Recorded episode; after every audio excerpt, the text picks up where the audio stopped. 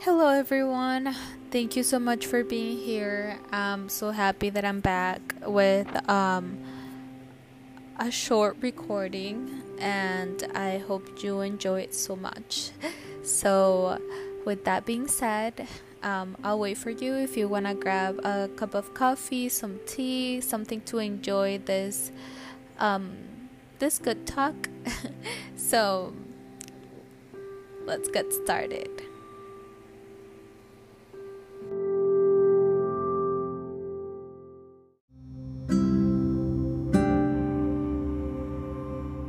Think about it and you really want to make a change, you really want to make something happen, and you start, you know, learning, maybe taking some classes and doing something to change it, and then all of a sudden, you encounter these thoughts telling you you're not good enough, you how dare you, you know, making that change of career, like you're not gonna make it, you're not gonna be an entrepreneur, like you didn't um you weren't born for for that or things like that. And then we just kind of like believe this voice that is our ego and we gave a step back. And it just seems like we kind of got stuck and we don't realize that we are um, actually in count we are in front of the terror barrier.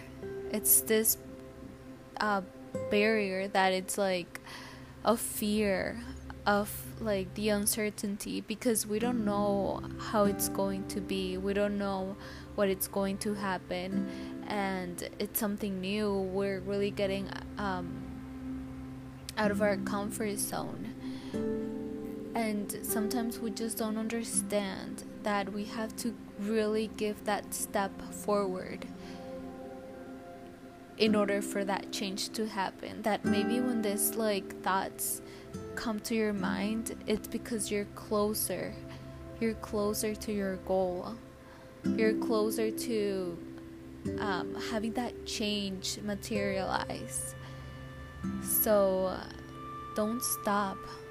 I like if those thoughts come to your mind, maybe stop and analyze them and then just give a step forward. You can do it. You can do it. You're powerful. You're a powerful human being.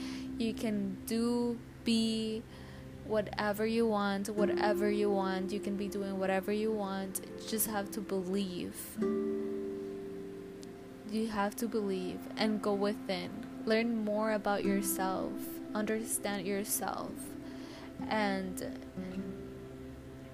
if you enjoy this, little podcast, short podcast, please share it with somebody that could benefit from this. Um, and yeah, I just I was just thinking about that, and I wanted to share that with you guys. So I hope you have an amazing night, and uh, I'm sending a lot of love and light your way, and just enjoy life.